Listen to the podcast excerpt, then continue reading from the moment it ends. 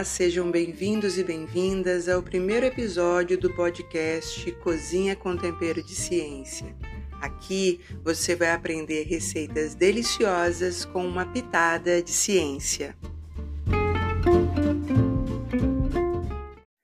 O meu nome é Patrícia Pedri, eu sou cozinheira e estou cursando mestrado em Ciência da Informação.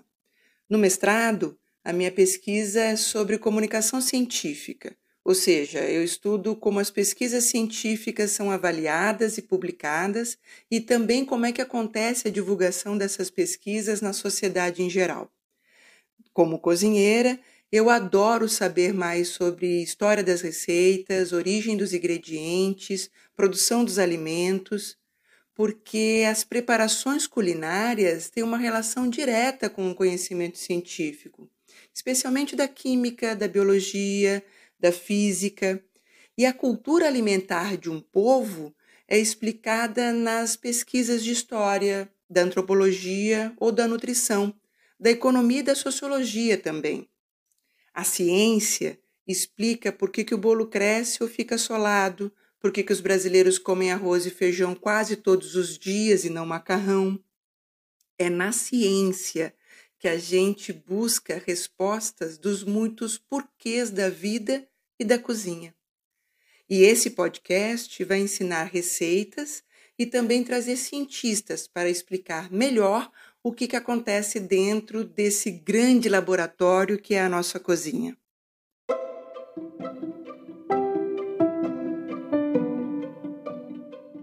Episódio de hoje: Consciência com afeto, fiz seu bolo predileto. Receita de hoje é um bolo de banana com aveia e especiarias. Essa é daquelas receitas para mostrar que cozinha e ciência é para todo mundo. Qualquer pessoa pode cozinhar e preparar um bolo gostoso, assim como qualquer pessoa pode ser cientista. Basta estudo, dedicação e igualdade de oportunidades. A primeira vez que eu comi esse bolo, eu pedi a receita ainda de boca cheia. Quem preparou foi a Dona Maria, uma mulher mineira com um talento na cozinha que nem a ciência pode explicar. Dona Maria criou seus filhos com o seu trabalho de empregada doméstica, e um desses filhos, o Ronaldo, se tornou cientista.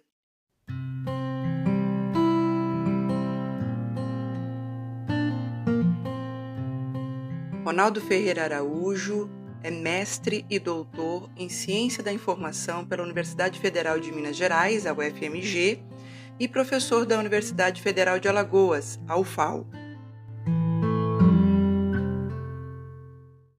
Olá, professor Ronaldo, é um prazer te receber aqui para compartilhar a tua trajetória, que é muito inspiradora para outras pessoas nessa vida de cientista.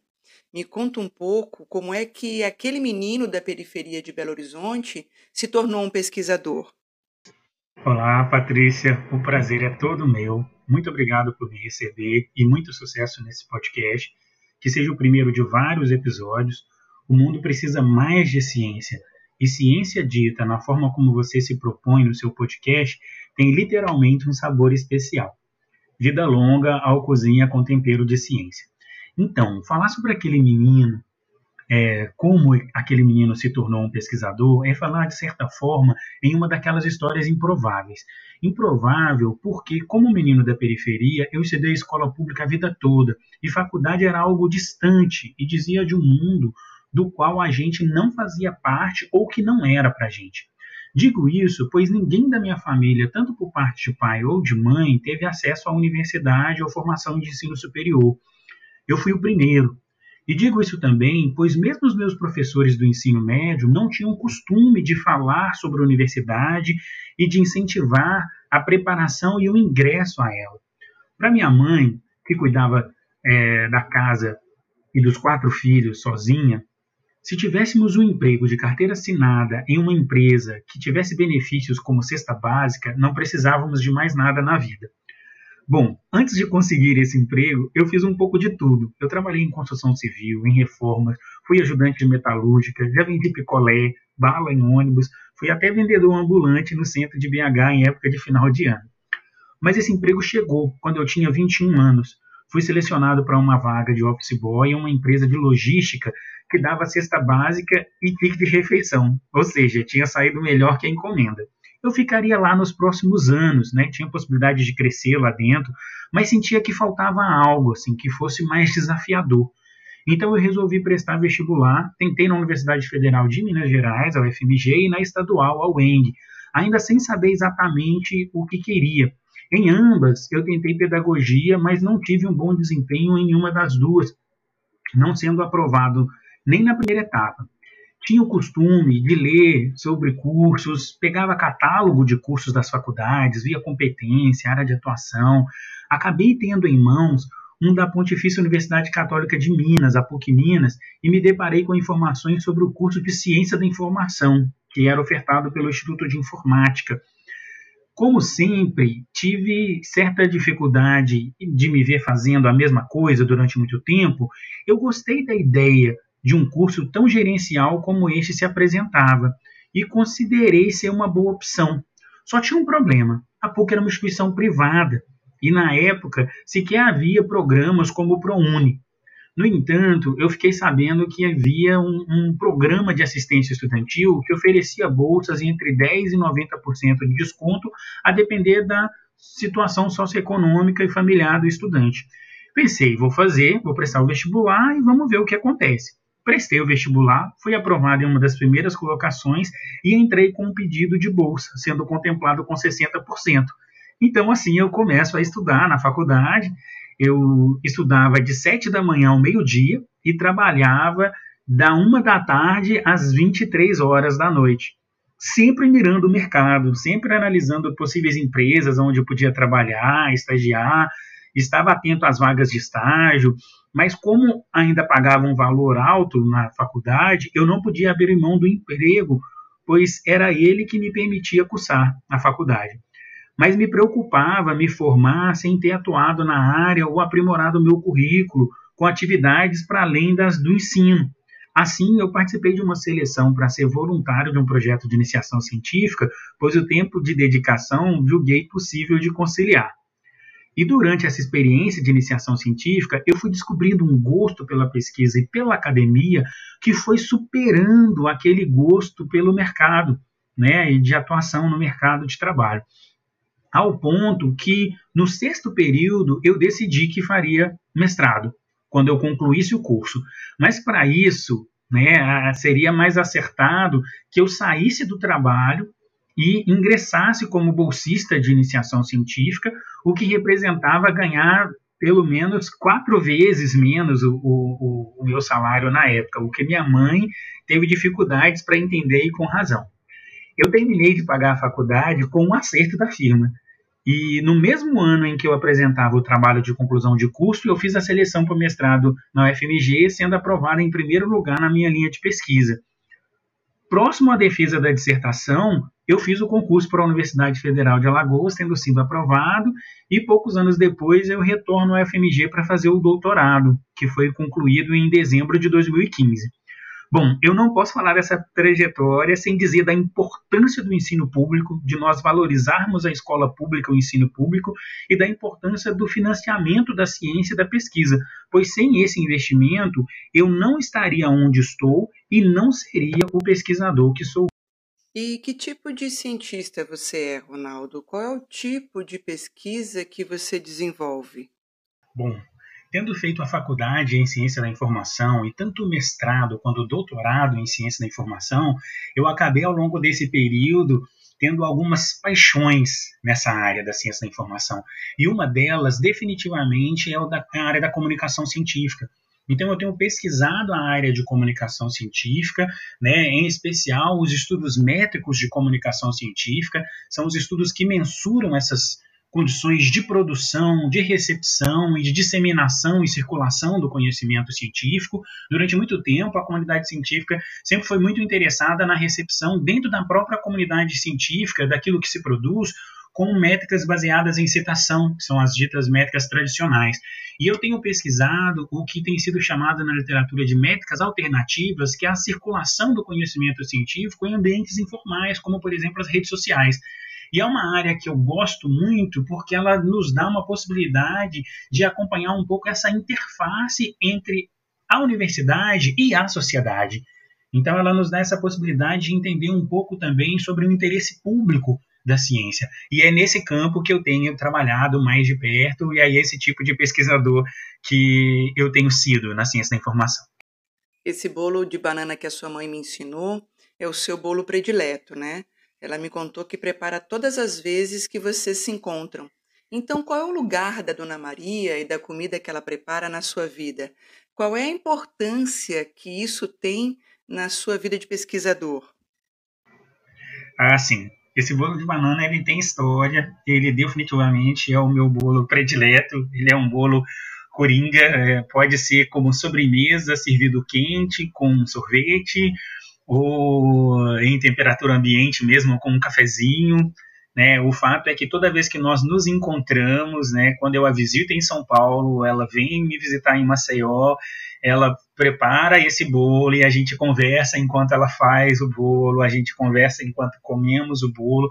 Então, a minha mãe, né, nós somos próximos e temos uma relação é, de amizade muito forte, de carinho muito forte, e o momento da alimentação é, é o momento que a gente também conversa bastante, há uma, um diálogo muito enquanto a gente está à mesa é, comendo. E aí minha mãe exerce uma certa influência em como eu sou como pesquisador, porque eu acredito que a sensibilidade dela assim, em relação às pessoas, em, em olhar e enxergar as pessoas, em se interessar pela história de vida das pessoas e valorizar as pessoas, isso me acompanhou muito, isso faz muito parte de, de quem eu sou hoje. Né? E também a gente né? Isso é como eu sou como pesquisador e como eu me relaciono enquanto pesquisador. Muito obrigada, Ronaldo, por compartilhar a tua história, que é incrível, inspiradora, mas principalmente é uma história que mostra o porquê que o país deve investir em oportunidades de ensino e de pesquisa. Muito obrigada mesmo.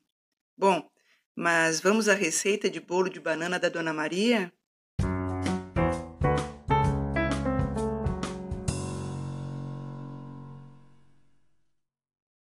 Como eu havia falado, esse bolo é muito, muito fácil e todo mundo pode preparar. Diferente de algumas ciências, essa receita não é muito exata e você pode aumentar e diminuir, acrescentar ou substituir alguns ingredientes que vai dar certo.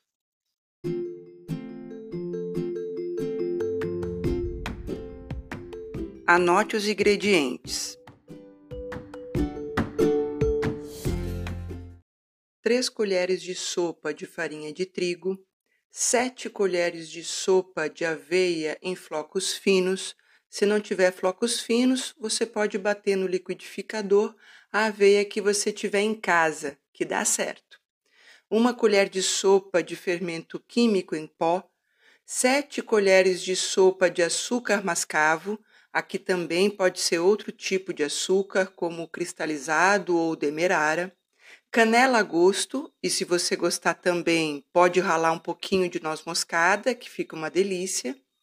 Duas colheres bem cheias de sopa de manteiga em temperatura ambiente. Seis bananas médias, descascadas e cortadas em rodelas não muito grossas. Meia xícara de leite e dois ovos. Esses são os ingredientes básicos do bolo. Mas se você quiser incrementar a receita, pode usar ainda castanhas picadas, uvas passas ou chocolate picado. Você vai precisar ainda de uma forma untada com manteiga.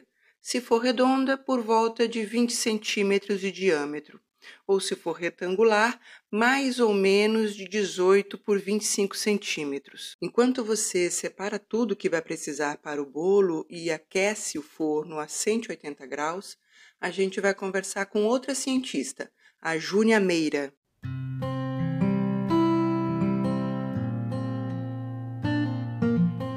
A Júnia é nutricionista formada pela Universidade de Ouro Preto, mestra em nutrição humana pela Universidade Federal do Rio de Janeiro, a UFRJ, e está cursando doutorado em nutrição clínica na Universidade de Porto, em Portugal. Assim como o Ronaldo e a Dona Maria, a Júnia também é mineira e adora cozinhar, né, Júnia?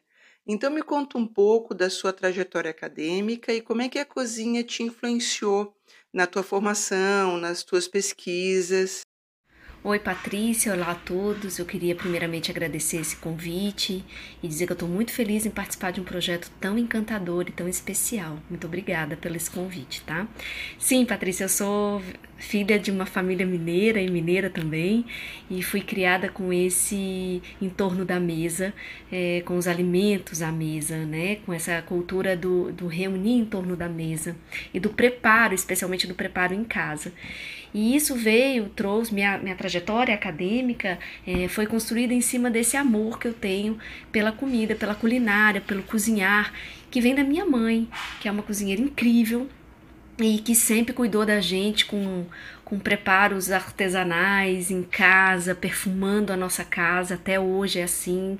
É, para casa da minha mãe significa é, comer bem e tudo muito preparado. E esse alimento muito vinculado a afeto. Então eu vim dessa culinária, dessa cozinha de afeto, de e de cuidado. E, e foi isso que me trouxe para uma carreira acadêmica. Então, quando você me pergunta da minha trajetória acadêmica, começa daí, né, dessa vivência dentro da cozinha com ela, que ela sempre fez questão de trazer as filhas para dentro dessa cozinha. E, e aí eu comecei a cursar a graduação em nutrição e fui para o mestrado e logo que eu me formei, antes mesmo do mestrado, já entrei na Universidade Federal, mas entrei para a área de produção de alimentos. Então, meus primeiros cinco anos foi na produção de alimentos. E o que me dá base, que eu digo que me dá uma base muito, muito boa para eu trabalhar hoje é a nutrição clínica, porque essa questão das quantidades, da, do, da escolha da matéria-prima, do pré-preparo, do preparo, e de entender melhor cada ingrediente que está ali né? E para trazer, transformar essa nutrição clínica em prato, em prato possível de ser consumido, né? Ou às vezes é, trabalhando com quantidades, às vezes trabalhando com qualidade, às vezes com os dois, mas sempre trazendo é, a culinária como uma forma de fazer a nutrição clínica acontecer. Que não adianta eu achar que vão ser as cápsulas ou preparações é, elaboradas, milagrosas, que vão fazer esse efeito. A gente sabe que o dia a dia e o que a ciência nos mostra é que esse preparo do alimento matriz, o alimento que a gente chama de alimento de verdade, é o alimento que vai trazer saúde e bem-estar para gente. E o meu, doutor, meu doutorado é isso, eu trabalho com microbiota intestinal, então eu estou aprofundando o estudo das bactérias do nosso corpo, especificamente intestinais, e essas, o, o, benefício dessa alimentação, desse alimento vindo é, natural, desse alimento menos industrializado possível, desse alimento de verdade é, na nossa mesa, o quanto isso contribui para essas bactérias crescerem de forma positiva e benéfica e nos livrarmos, ou pelo menos nos afastar, nos afastar de doenças crônicas, especialmente. Então, você estuda a influência dos alimentos nas bactérias intestinais. Me fala um pouco mais sobre a sua pesquisa. Então, Patrícia, é, o meu objeto de pesquisa é a microbiota intestinal, então eu estudo as bactérias do intestino e, e, o quanto elas eh, se influenciam. Quanto mais eu estudo, mais eu percebo quanto essas bactérias é, recebem influência dos alimentos, dos alimentos de verdade, que eu chamo de alimento matriz, aquele pouco industrializado, aquele que vem da terra, aquele que é plantado, cultivado e que a gente colhe, escolhe, prepara e come. Então, quanto esses alimentos hoje interferem de maneira positiva para essa microbiota, para essas bactérias intestinais e assim influenciam todo o nosso metabolismo. Então, hoje em dia eu estudo microbiota intestinal e, e trabalho especificamente com, é, com a, a esse, essas, esse fortalecimento dessas bactérias.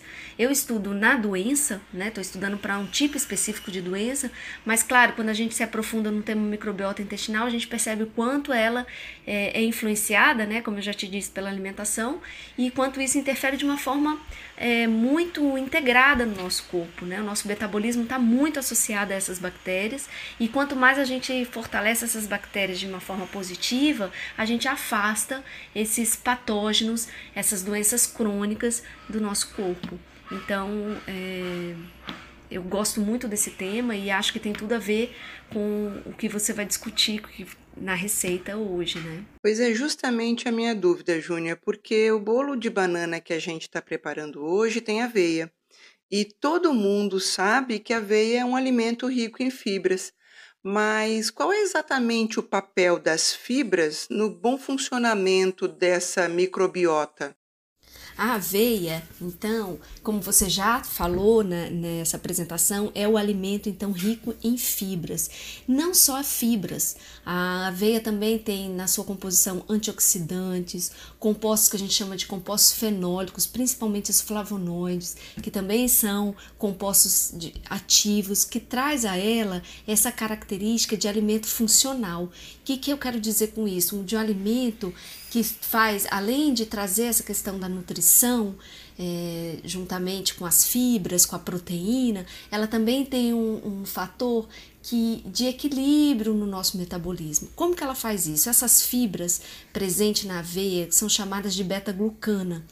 As fibras presentes na aveia, elas não são digerida, digeridas pelo nosso organismo. Então, elas vão chegar no nosso intestino e as nossas bactérias são que, que são responsáveis em fermentar essa fibra. O produto de fermentação dessas bactérias na, com as fibras, né, que elas usam as fibras para fermentar, são os ácidos graxos de cadeia curta, que são elementos, são substâncias riquíssimas para alimentar as bactérias boas do nosso intestino, ou seja, deixar o nosso intestino mais saudável. Então, além dessa fibra melhorar bolo fecal, diminuir pH das fezes, que é positivo, ela também dá oportunidade das, de alimentar as bactérias boas e fortalecer essa microbiota intestinal de maneira positiva por meio da produção desses ácidos graxos de cadeia curta. Então, para mim, é, a aveia, essa característica dela é muito importante. Além disso, a presença das beta, dos beta-glucanos, né, da beta-glucano, ela vai fazer com que a, o açúcar presente no alimento, é, a, né, que, que cai diretamente na corrente sanguínea e que que, que a gente chama da glicemia né, no sangue, ela acontece de forma mais tranquila, mais lenta. E isso é muito bom para o nosso metabolismo, especialmente para o metabolismo que tem complicações relacionadas à glicemia. Quando a gente fala desse metabolismo, a gente está falando do diabético, né, que, que sofre com, com essa alteração na glicemia, nesse açúcar do sangue, que eleva com muita facilidade. E aí a gente tem a que traz um pouco mais de equilíbrio, ou seja, a presença da fibra da aveia vai fazer com que essa glicemia, que essa glicose caia na corrente sanguínea de uma forma mais lenta e aumente a glicemia também de uma forma mais lenta. E isso proporciona um certo conforto para o diabético. Com isso, eu não estou dizendo que o diabético vai comer esse bolo e pode comer quantidades não é, maiores porque tem aveia. Não, mas a aveia sim pode proporcionar para aquelas pessoas que já têm uma complicação aí dessa glicose, dessa glicemia na corrente sanguínea, trazer um certo equilíbrio. Essa fibra também presente na aveia vai trazer mais saciedade, que eu acho que é super importante. Então, eu vou consumir um pedaço de bolo e tenho mais é, condições de ficar saciado do que ficar consumindo mais e mais e mais, por mais saboroso que esteja esse bolo. Então, eu tenho esse sinal que a própria fibra faz no meu corpo, me alertando de que já está legal, eu já comi uma quantidade suficiente. Então, acho que são três benefícios aí que eu cito, que eu citei agora, que já traz a aveia essa característica tão funcional que ela tem, que vai além da nutrição e traz ainda uma questão metabólica importante. E para além da nutrição, quando a gente fala da aveia, é importante a gente saber que a aveia tem uma grande importância na produção agrícola no Brasil, principalmente na região sul. Então, é um cereal utilizado de várias formas pela indústria, tanto para consumo humano, fabricação de cosméticos, utilização de alimentação animal. Então, é, a gente está falando de algo produzido na nossa terra e que tem o seu valor né? Quando a gente vai trazer para a nossa mesa alimento regional, alimento da nossa cultura, produzido na, na, na nossa, no nosso país, tudo isso um, um, valor que agrega aí na economia, que eu acho que a gente não pode deixar de colocar em pauta. E a canela e as outras especiarias que vão nessa receita, Júnia? Elas têm algum tipo de benefício? As especiarias, além de trazer esse destaque no sabor, né, que elas, elas enriquecem de sabor, de perfume, elas têm uma atuação muito interessante no processo digestivo. Elas estimulam algumas das nossas enzimas digestivas e isso vai facilitar a digestão dos nutrientes, a absorção de alguns nutrientes, a produção de uma saliva melhor, de suco gástricos, uma produção maior né, da saliva, de sucos gástricos, sucos pancreáticos. Isso tudo vai ajudar o processo digestivo. Para mim, só aí é, já acho um grande benefício, porque ela vai estar ali ajudando esse processo de digestão. Mas, para além disso, as especiarias hoje, os estudos é, recentes, já de 2012 eu fiz uma pesquisa e a gente já consegue ver até antes disso estudos mais aprofundados sobre as especiarias, elas definindo tendo um, um, potente atividade antioxidante. E a gente fala muito dessas atividades antioxidantes, né, de vários alimentos, e, fica a pergunta o que, que é, né, essa atividade antioxidante? São esses compostos que também estão presentes na aveia, como eu falei, dos, os compostos fenólicos, é, também os flavonoides, também presentes nas especiarias, que faz com que é, nosso organismo é, apresente algumas que esse alimento traga para o nosso organismo algumas propriedades é, fisiológicas interessantes, como se antialergênica, antiaterogênica. Antiaterogênica quer dizer é, previne é, doenças cardio cardiorrespiratórias, é, cardíacas, doenças cardíacas, são anti-inflamatórios naturais, ou seja, a presença dessas especiarias é, já é uma já, já traz um, um processo anti-inflamatório para o nosso organismo, antimicrobiana, é, cardioprotetora, vasodilatadora, ou seja, são efeitos desses compostos fenólicos que estão muito ricos, muito presentes nas especiarias, que, que têm essa ação antioxidante nos alimentos. Então a gente tem ações tanto no processo digestivo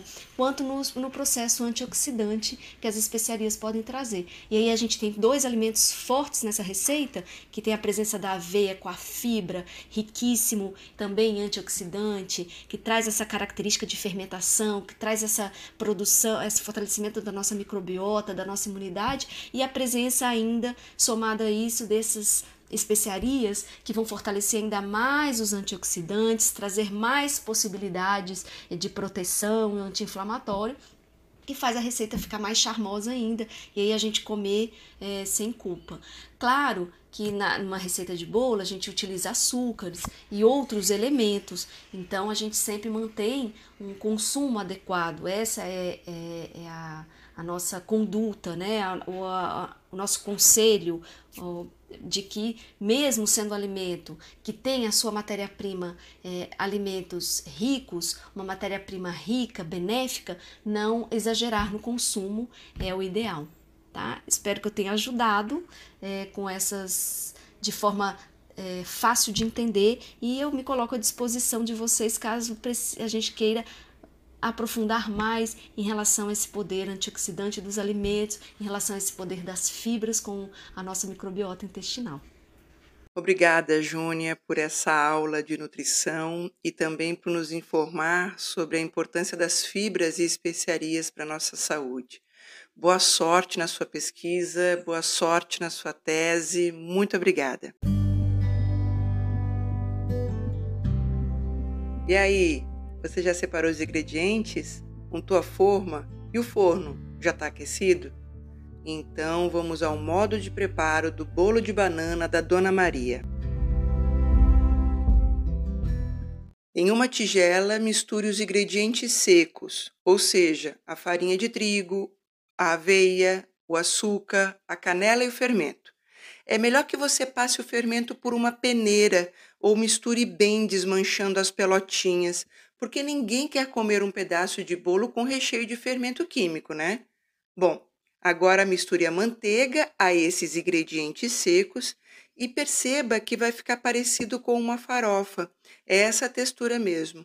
Em outra cumbuca separada, misture os ingredientes líquidos, ou seja, os ovos e o leite, até que essa mistura fique homogênea. Pronto! A parte mais trabalhosa já foi. Agora vamos montar as camadas do bolo. Polvilhe mais ou menos uma colher de sopa de açúcar no fundo da flor montada. Agora, arrume uma camada de rodelas de banana até cobrir o fundo. Você vai precisar cerca de um terço das bananas da receita. Ajeite bem direitinho a banana, pois quando você desenformar o bolo, é este fundo que ficará para cima. Então capricha. Agora, sobre as bananas, espalhe uma camada de farofa dos ingredientes secos misturados com a manteiga. Cerca de um terço dessa farofa é o suficiente. Repita essas camadas até acabar as bananas e a farofa. Serão mais ou menos três camadas de cada. Por último, com a ajuda de uma colher de sopa, regue essas camadas com a mistura de leite e ovos. Essa hora pode bater um desespero do tipo: eita, isso não vai dar certo. Mas calma, os cientistas também passam por esse momento. E algumas pesquisas, assim como algumas receitas, não dão certo, ou melhor, apresentam resultados inesperados. E quando isso acontece, cozinheiros e cientistas refletem sobre cada passo da receita e da pesquisa, analisam os ingredientes e os dados coletados, conferem o modo de preparo e também o método científico para compreender o que aconteceu. E daquilo que parecia um erro, pode surgir uma nova receita ou uma grande descoberta científica. Mas não é o caso dessa receita é mais fácil a terra ficar plana do que esse bolo dar errado. Bom, agora coloque o bolo no forno pré-aquecido de 180 a 200 graus e espere de 30 a 40 minutos. Ou, quando um cheiro delicioso de banana com canela invadir a sua casa, você pode abrir o forno e enfiar um palito no centro do bolo. Se o palito sair limpinho, o bolo está pronto. Desenforme o bolo ainda morno em um prato raso e grande.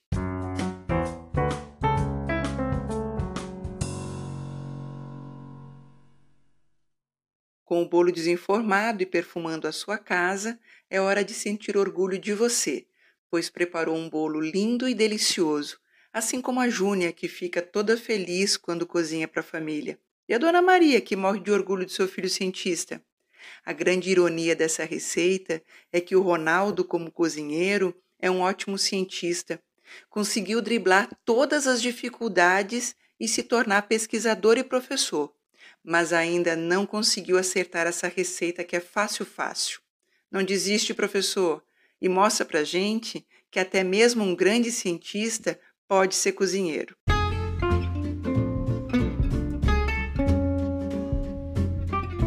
Bom, eu espero que você tenha gostado. Siga o nosso perfil no Instagram e tenha todas as nossas receitas. Te espero no próximo episódio do podcast Cozinha com Tempero de Ciência. Tchau, um beijo!